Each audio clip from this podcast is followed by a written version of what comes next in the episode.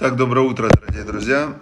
Всем доброе, добрейшее, веселейшее тамузское утро 27-го Тамуза, 27-го Тамуза. И 26 июля мы сегодня находимся одновременно и в Тамузе, и в июле, и в Израиле, и еще где-то. То есть человек находится в разных, в разных местах, измерениях. Но как говорил Раби Нахман из э, Бреслова, он говорил так, что ты находишься там, где находятся твои мысли. Так пусть твои мысли, говорил он, находятся там, где ты хочешь быть. Вот так вот. Очень красивое высказывание. Если в него вдуматься, то вообще оно прям очень сильно, а, ну, много дает человеку. Да? Ты находишься там, где находятся твои мысли. То есть человек может находиться оп, в Тамузе, или в июле, или в Израиле, или на стуле, или или может находиться в прошлом своем, или в будущем, или в разговоре с кем-то. Вот я сейчас, например, вспоминаю, я чуть задержался, у меня был разговор там с очень интересным человеком. И я, значит, э, задержался в этом разговоре, потом, оп, он говорит, вы знаете, вы такой лектор хороший. Я говорю, на часы. О, у меня осталось до урока 5 минут. Вот это хорошо, что одна фраза его, да, она меня вернула, что мне, оказывается, надо бежать проводить урок. Я чуть-чуть э, задержался сегодня. Хорошо, значит, книга Айом-Йом. Продолжаем изучать Тору. Значит, сегодня книга Айом-Йом нам рассказывает очень интересный случай. Значит, э, дело было 300 лет назад, как раз когда был Альтер Ребе, первый хаббатский Ребе, Альтер Ребе, Раф Шнeur Залман, его звали, Шнeur Залман из города Ляды. Вот он основатель движения Хаббат и написал книгу Таня. Значит, один выдающийся человек, обладатель огромного таланта и способностей, глубочайшим образом изучавший Тору, перешел однажды в город Леозна и стал старательно изучать там хасидизм. То есть Тора была дарована 3334 года назад. А Моше Рабейну Моисей, он получил Тору на горе Синай. А, значит, а, вначале Бог открылся всему народу, сказал две заповеди первых. «Я Бог, который вывел вас из земли египетской» но когда Бог проявился, в, вот, что его можно было воспринимать, его как бы месседж, да, вот этот э, «Я Бог», то люди, которые его слышали, еврейский народ, у них отлетала душа, у них прям тш, э, проводки коротило, и у них они умирали. А, значит, Бог их возвращал обратно, и опять они умирали. То есть система не выдерживает. Бога, присутствие Бога в его чистом проявлении, даже это еще не, не то его проявление, как Бог, который творец мироздания, который всю эту вселенную держит в себе. Можете себе представить, что это такое держать в себе мироздание, да? То есть все мироздание существует в нем. Бог место для мироздания. Представляете? То есть, э, но он как-то проявился там маленькой искоркой, лучиком, и это выдержать уже нельзя было то Машерабену, который был самый э, пророк из всех пророков, то есть он был в состоянии какого-то сверхочищения своей человеческой природы, то они сказали, Маше, поднимайся, ты получай Тору, а потом нам расскажешь. И Маше Рабену получил Тору, 40 дней он был на горе Синай, вернулся со скрижалями и так далее. Теперь, значит, 40 лет еврейский народ в пустыне изучал Тору, и а, потом Тора передавалась из поколения в поколение. Моше передал Тору Иушуа бен Нуну, Иушуа бен старейшинам тоже были пророки, старейшины передали пророкам уже в следующих поколениях, пророки передали людям и так далее. И вот Тора дошла до нас, и 300 лет назад примерно а, был такой замечательный человек Баль Шемтов, он сказал, что то, как передавалась Тора до меня, так он подумал – это уже а, как бы нужно чуть-чуть э, добавить туда огня, потому что уже вот сидят, учат Талмуд, а жизнь тяжелая, люди много работают, была очень тяжелая жизнь была. И евреи не могли целый день учить Тору, большинство евреев. Им было очень тяжело, такая жизнь беспросветная, вот это вот, ну просто жуть такая, знаете, была 300 лет назад, без телевизоров, без телефонов, без электричества, без воды горячей. В, угнетают, еды нету, голод, в черта оседлости, там, ну, жуть какая-то.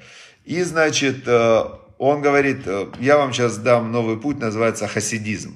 Значит, мы сейчас открываем книгу Зор, например, да, начинаем учить Кабалу, и вас будет опять так изнутри, будет вам, так, такие у вас будут тут эти самые искры, да, в голове, что вы просто а, ну, вам этот мир покажется опять просто этим а, Диснейлендом. Ну, у него не было слова Диснейленд. Вот мы сейчас можем сравнить такой какой-то яркий мир с Диснейлендом. А он говорит, у вас мир заиграет яркими красками, у вас будет опять внутри такой вот огонь жизни. И так он основал хасидизм Бальшемтов, внутренняя часть Торы, где они погружались с помощью специальных книг и учений и молитв и так далее – они погружались в, во внутреннее такое состояние, внутреннего огня.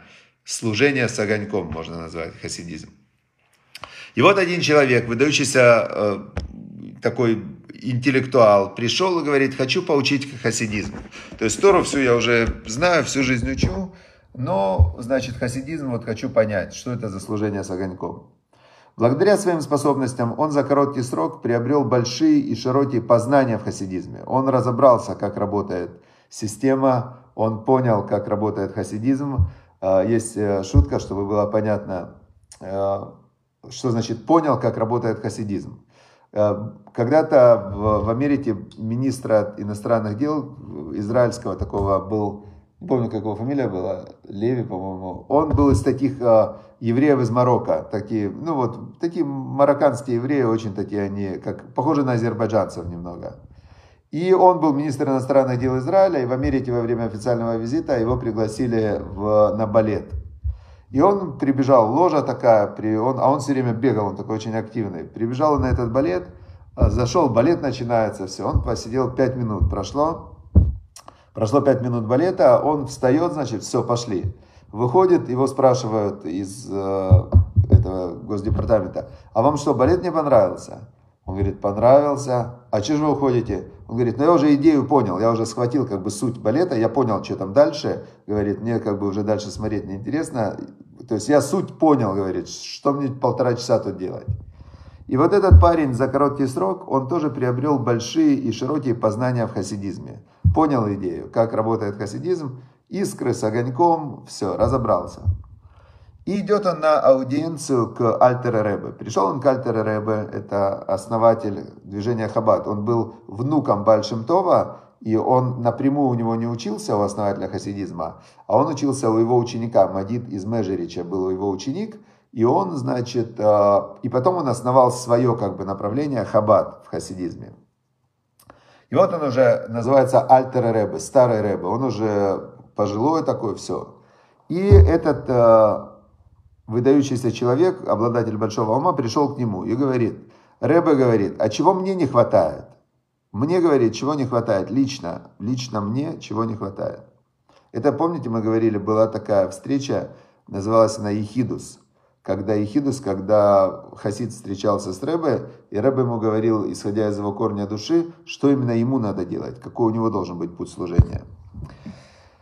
Значит, приходит он к нему и говорит, что мне не достает. Рэбе ему отвечает, нет того, чего тебе не достает.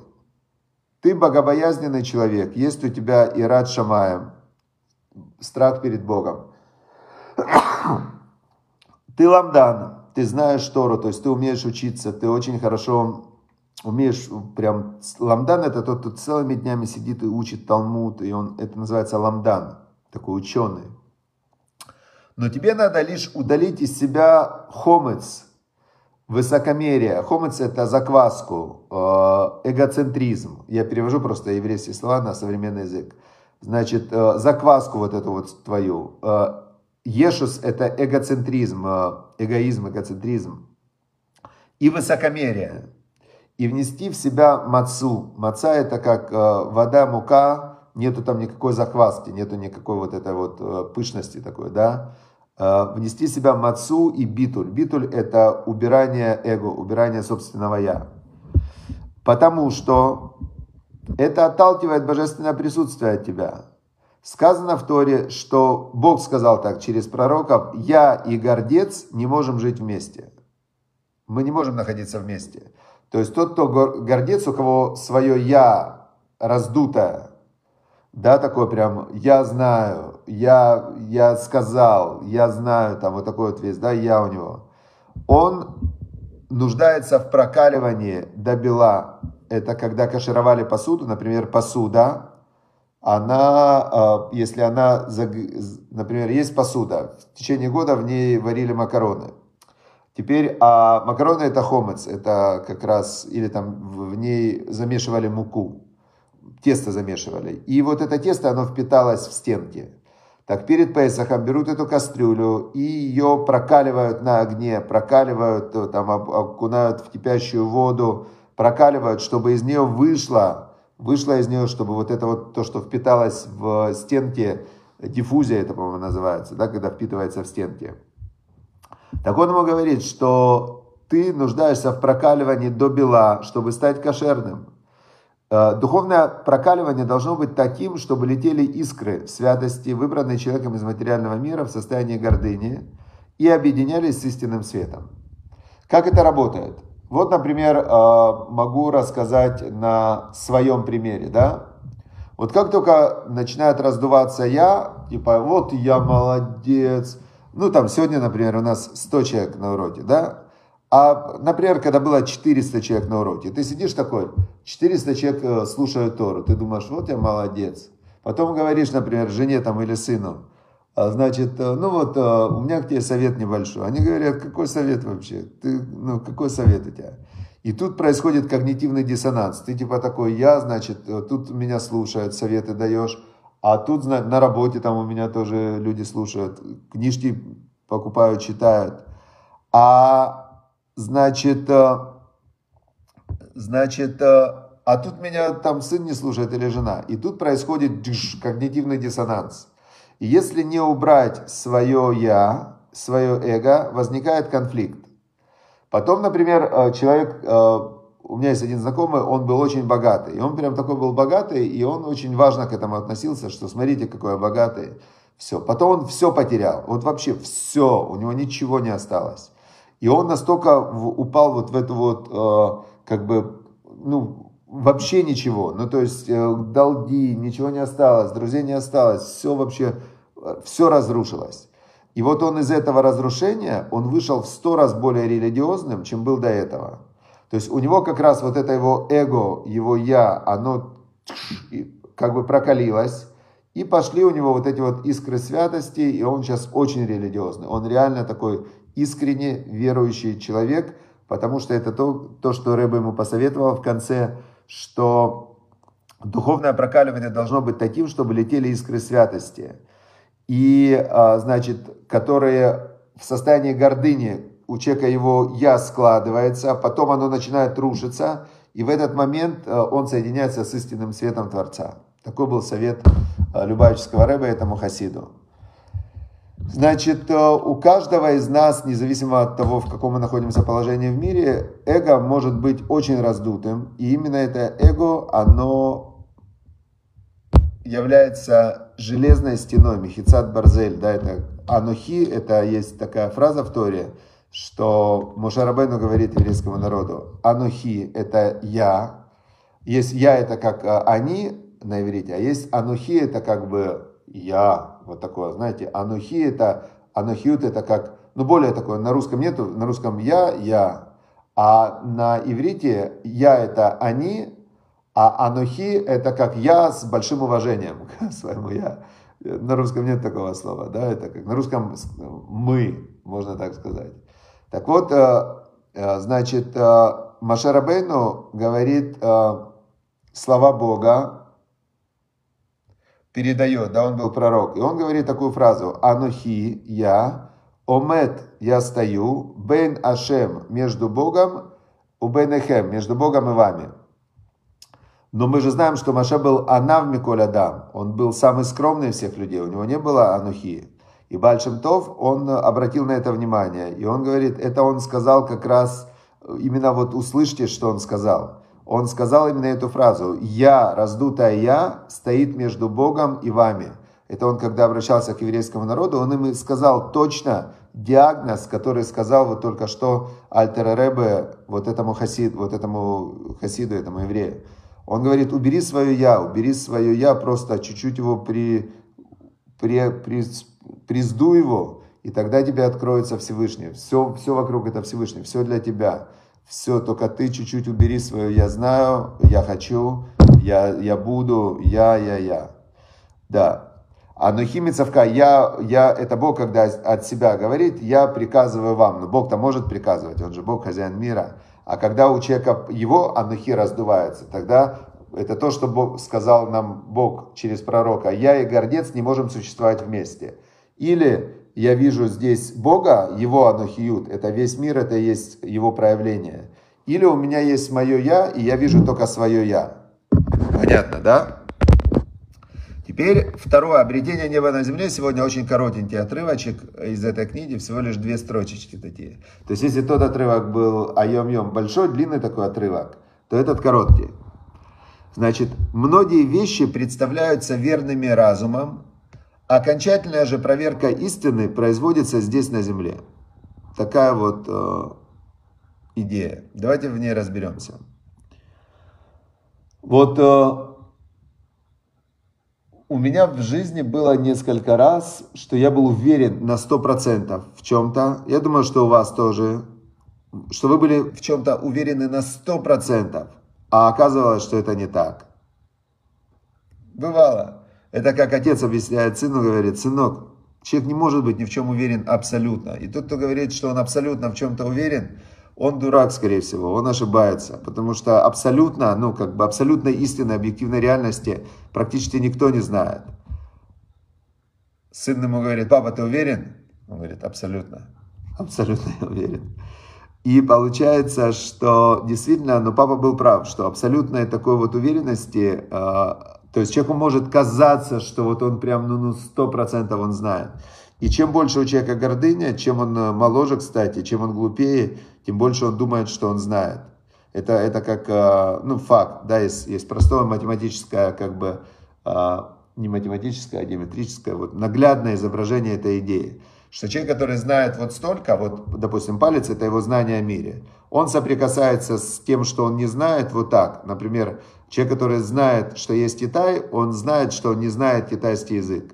Но человек может не знать про наличие в мире 5000 языков. Значит, получается, что тот человек, который знает, например, что, что в мире присутствует 50 языков, он знает, что он не знает 50 языков. Тот, который знает, что он в мире там 100 языков, он знает, что он не знает 100 языков. Но при этом, чем больше человек знает, тем больше он понимает, что он не знает. Но сколько бы человек ни знал, вот есть у человека, у любого там есть большое знание, он должен знать, что есть еще то поле, которое он даже не знает, что он не знает. То есть его, он просто и представить себе даже не может. Возьмем любого там ученого, он говорит, да я ученый, я знаю, я профессор. Его спросят, ты знаешь про сферот? Какие сферот? Он даже не знает, что он не знает очень много того, что знает, например, Грета Керен. Она может знать столько, что профессор даже об этом не догадывается, да? Понятно. Поэтому вот здесь написано, что реальность, она, а, она реальность, да, вот то, что мы можем потрогать, пощупать, это реальность. А все остальное нужно себе сказать, я не знаю, но мне интересно и э, теоретически пытаться э, разобраться, как все работает. Интересно же все-таки. А хуже всего тем людям, которые думают, что они все знают. Им уже не интересно. Им не интересно жить, они ничего не хотят узнавать. Они типа уже такие э, бывалые, бывалые. Хорошо. Но так как нам интересно, мы открываем Хумаш Пятикнижия и продолжаем изучать Тору. Книга Бамидбар в пустыне. Глава называется Масей. Это переезды. И сегодня как раз э, говорил Бог Вайдабар Ашем эль Моше Барвот Муав. Говорил Бог Моше в степях Муава, Аль Ярден Ерехо Лемор. Находились они возле Ярдена, э, напротив города Ерехо. То есть это очень... Э, вот сейчас, например, да, есть... Э, выезжаешь из Иерусалима в сторону Мертвого моря и проезжаешь город Ерехо. И вот, а, а, а с той стороны Мертвого моря находится Иордания. Вот там, где находится Иордания, это Моав. Раньше это называлось место Моавитяне. Да, там жили Моавитяне. Евреи пришли как раз с той стороны. С той стороны из-за Мертвого моря. И через Ерехо они вошли в землю Израиля. Вот представьте себе, Земля Израиля вдоль моря такая полосочка маленькая, на карте не видно вообще. Вот этот Израиль, когда э, китайский один э, лидер, он говорит, э, что, о чем в мире сейчас повестка, ему докладывают. Ну вот тут Израиль, тут опять Израиль, тут опять Израиль. Он говорит, почему все время пишут про Израиль-то? Что это Израиль это, да, на повестке? Он говорит, их сколько вообще, этих евреев, израильтян, сколько их? Он говорит, ну их в Израиле живет там 6 миллионов на тот момент жило. Китайский этот лидер говорит, 6 миллионов, говорит, в какой гостинице они остановились? Это в Китае у них там гостиница может быть на 6 миллионов. А шума столько, что вообще. И вот, значит, э, подошли они туда, к городу Ирихо, и Бог говорит Маше Рабейну, говори сынам Израиля и скажи им, когда вы переходите через Иорден в землю Кнаан, то есть вы сейчас заходите в эту землю, да, Машарабейну перед смертью уже, ему Бог запретил зайти, и он дает последнее наставление. Вся следующая книга «Дворим» – это будет последнее наставление Машарабейну перед уходом, и он повторяет им всю Тору, все главные вещи, как бы он им повторяет резюме всей Торы, это будет книга, это будет книга «Дворим», следующая книга. И вот, значит, Бог ему говорит, скажи им, что когда они перейдут и зайдут в землю Кнаан, в ораштем эт аарец мипнехем. И выгоните всех жителей земли перед вами. Вы баттем мастит. И, в общем, уничтожьте все, всех идолов, всех э, литых истуканов, все, которые там, да, и вы все это уничтожьте и истребите все, их возвышение, где они служили идолам, где делали свою магию, тоже все это уничтожьте, истребите, все, чтобы не осталось никакого идолопоклонства там. Вы ураштем это арец, и вы тогда унаследуете землю и будете на ней сидеть. Потому что вам я даю землю для того, чтобы вы унаследовали ее. Значит, почему Богу так было важно дать эту землю Израиля? Вся земля Израиля, она имеет определенную святость. Это как храм, поэтому за нее идет постоянная война. А храм – это как, э, как ворота в небо, это как соединение духовного и материального мира. Почему так произошло, непонятно. Почему у человека есть там пуповина, и он вот на пупком, он соединен был с матерью, непонятно. Но через этот пупок шла все, все снабжение человека, пока он был в животе у матери, шло через пупок. А потом, когда человек родился уже, да, и живет, у него центр управления как бы всем телом находится в голове, мозг. Почему так? Почему внутри в мозге есть там какой-то мозжечок, который управляет всеми инстинктами? Непонятно, но так оно работает. Есть вот эта вот внутренняя какая-то часть, как бы закон Парета, Парета вот определил это, что есть все в мире непропорционально. Есть какая-то часть маленькая, есть какая-то часть большая. Не все разделено 50 на 50.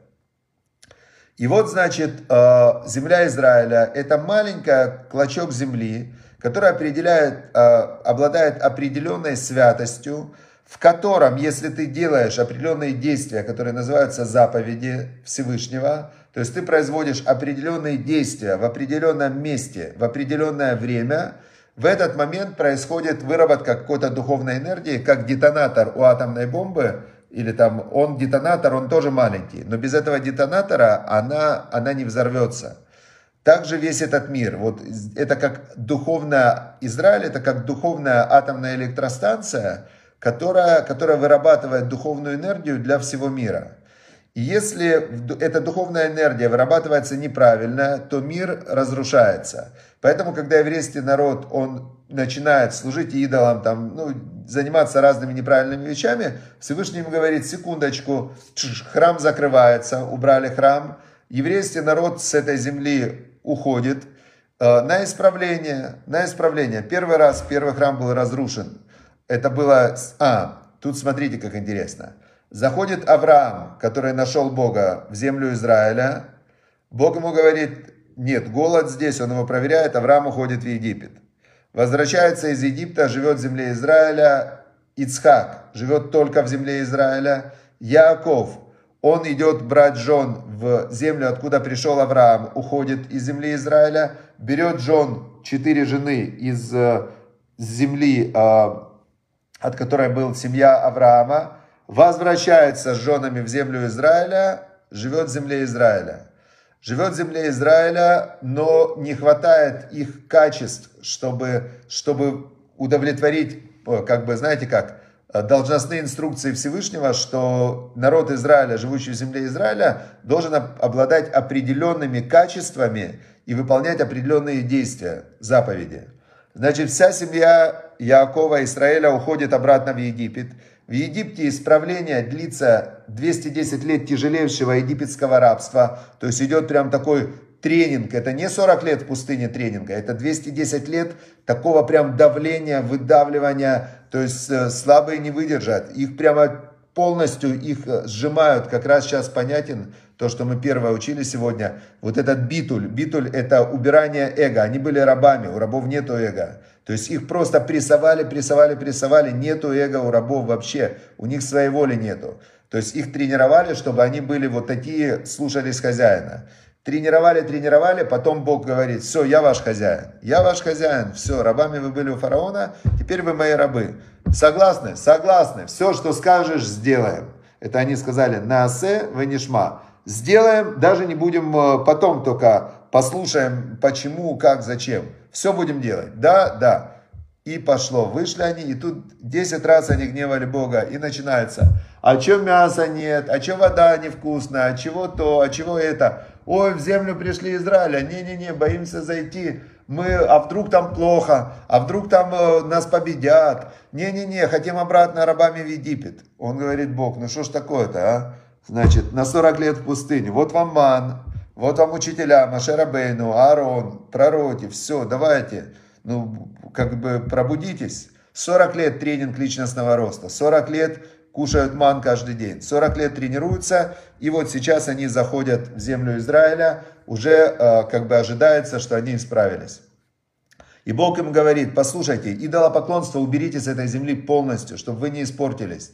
Вы должны народ священников, святая земля, святой народ, заповеди. Ну давайте, выдержите два шаббата, если весь народ будет соблюдать, придет Машех, в этот момент мир исправится. Два шаббата, весь еврейский народ соблюдает полностью шаббат. Просто остановитесь на два шаббата, но не бегайте по этой земле. Два шаббата можете выдержать.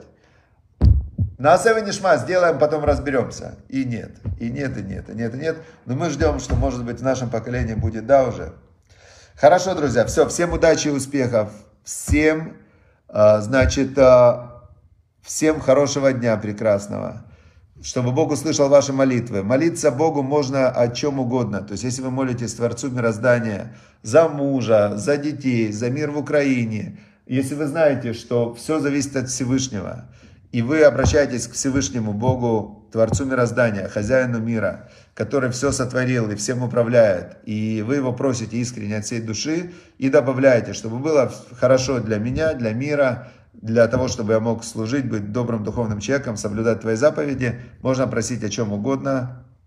Мир в Украине, здоровье, благополучие, семейное счастье, шломбайт, чтобы дети были хорошие. Все, и чтобы Бог выполнил запросы вашего сердца для вашего блага. Все, всем хорошего дня. Счастливо.